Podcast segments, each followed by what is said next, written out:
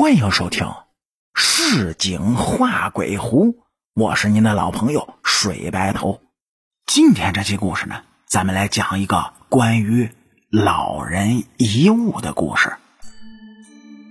说是这周末呢，我回老家探望自己的奶奶，在超市里偶然就遇到了我小学的同学小超。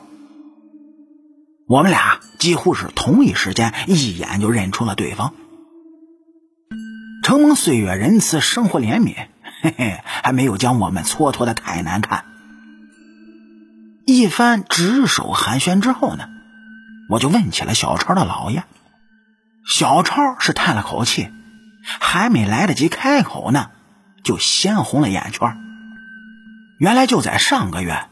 这小超的姥爷就在睡梦中安然的仙逝，享年九十八岁。听他这么一说，我也是悲从心头起。犹记得上小学时，每天放学回家，都能看见小超的姥爷，一位精瘦整洁的老先生，站在我们同住的塔楼前，在迎着他。这老人呢，是规矩板正。非常的讲究。记得有一次，我和小超下学回家，每人这手里啊举着一根大红果的冰棍稀溜稀溜吃的正欢呢。迎面就看见小超的姥爷铁青着脸立在了跟前严肃的就对小超说：“小孩子家家的，大街上塑料冰棍像样吗？还不加钱？”音容笑貌。历历在目，老人呢却与我天人永隔。说是我正陷入深沉回忆之中时啊，小超一句话将我瞬间就拉回到了现实。只听他对我说：“二子，你相信人死后会有灵魂吗？”我一听这话，感觉这里有事儿。啊，我我相信啊，怎么的？你梦见老爷的灵魂了？小超说：“被老爷亡魂找上的不是他，是老爷生前的护工老许。老爷去世大约两周之后呢，护工老许突然就联系了小超的小姨，说有点东西要当面交给他。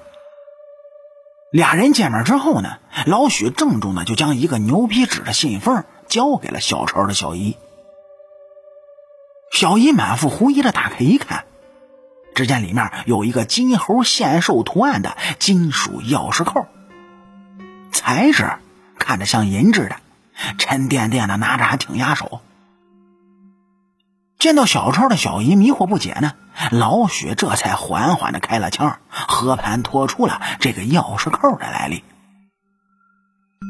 原来，在小超老爷生命最后的一年多里。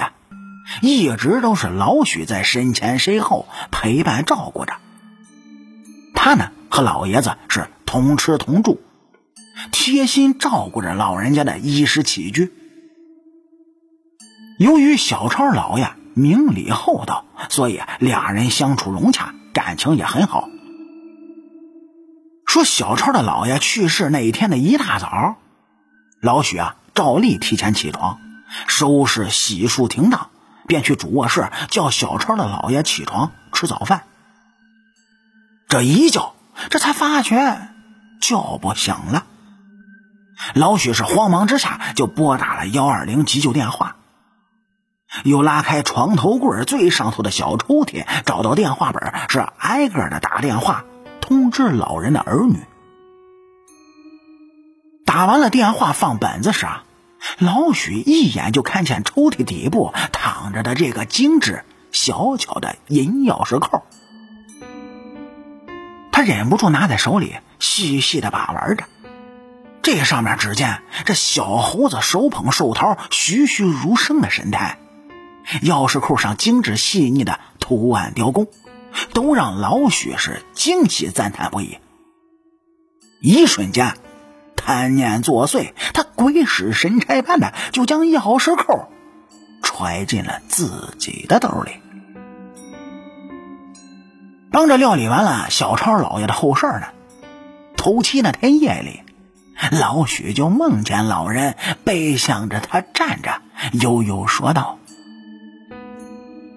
拿回来吧。”当时惊的老许是冷汗淋漓的醒了过来，心中愧惧不已。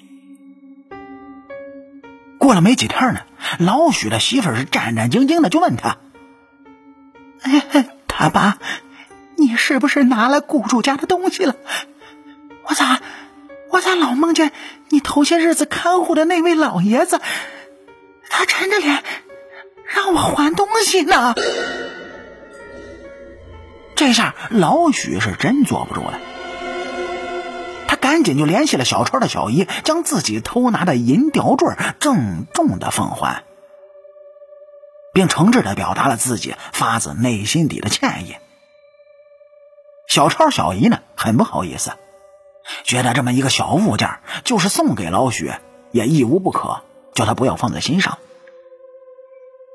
临分别时啊，老许对小超的小姨是正色说：“ 那个姑娘，你父亲再三托梦，呃，寻要这个钥匙扣，想来对他是很重要的物件。你们选好墓地下葬时呢，把他随着老爷子的骨灰一起葬了吧。”小超说：“小姨回来，和兄弟姐妹几个一起回忆了很久，谁也想不起来这个钥匙扣的来历与出处。但是，既然老父亲如此的念念不忘、钟情于他，必然有不可知的隐情和缘故。最后啊，他们选择听从了老许的建议，在小超老爷入土为安时啊，将那枚钥匙扣一起随葬。”一个人要隐藏多少秘密，才能巧妙的度过一生呢？小超老爷与那枚钥匙扣的种种，或许是出于多种的原因，不能为亲属所知，只能掩埋在心底，带入坟墓。而老许的一念糊涂、贪心作祟，亦是他深藏不露、不可告人的道德污点。所幸啊，及时悔过，亡羊补牢。才没有造成小超老爷跨越生死的刻骨遗憾。好了，感谢您各位在收听故事的同时呢，能够帮主播点赞、评论、转发和订阅，特别是订阅，根本不用花钱的，伸出您富贵发财的小手，在咱们右上角订阅的小按钮给我戳那么一下，这样最起码您各位不会错过咱们精彩的故事。而且您各位如果喜欢。哎，主播播讲的风格，或者是喜欢这本书的内容，也希望您各位能够伸出富贵发财的小手，点击订阅的小按钮。因为只有订阅的越来越多，主播呢更新的速度才会越来越快，质量才会越来越高。在这儿，主播感谢您各位，下期咱们接着寻觅。